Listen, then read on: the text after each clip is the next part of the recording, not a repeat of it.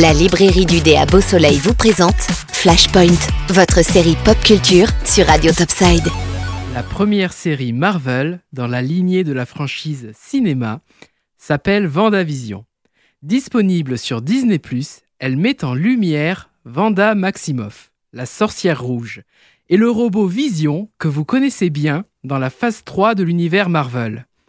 Alors, le pari est-il réussi pour cette mini-série? On vous fait le débriefing complet tout de suite. Oh non, elle m'a retrouvé. Et moi qui pensais pouvoir présenter cette chronique Merci Mathieu pour cette petite introduction. Mais il fallait une vision plus féminine pour parler aux auditeurs de cette série avant le 8 mars. Je prends donc les commandes de Flashpoint.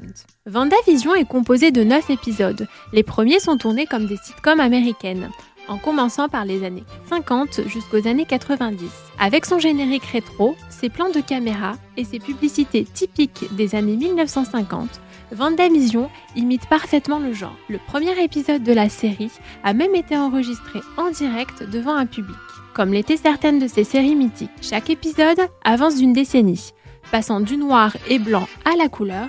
Si l'influence n'est pas explicite, on remarquera l'imitation de style de ma sorcière bien-aimée. Mais alors, que se passe-t-il dans cette ville de banlieue de Westview, où la nouvelle vie du couple Vanda et Vision ne semble pas réelle?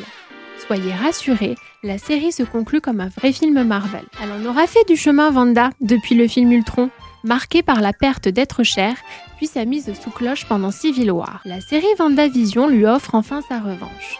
Elle prend peu à peu conscience de ses pouvoirs cherche à tout prix à protéger sa famille et s'émanciper en tant que femme. On traverse les décennies de série et le rôle de Vanda évolue avec les épisodes. Sa performance accompagne un changement de statut pour les femmes.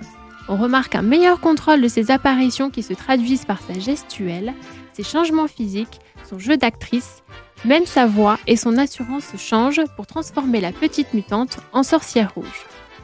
Vanda sera très bientôt aux côtés de Doctor Strange dans le prochain film Marvel. La question qui persiste est l'état d'esprit de la sorcière rouge. Sera-t-elle ivre de pouvoir et de vengeance ou mettra-t-elle ses capacités au service du bien? Réponse en mai 2022. Je rends l'antenne pour aujourd'hui et s'il est sage, votre sympathique animateur préféré reviendra dans le prochain Flashpoint. La librairie du dé vous a présenté Flashpoint, votre série pop culture sur Radio Topside. La librairie du dé, 4 avenue du Général de Gaulle à Beau Soleil.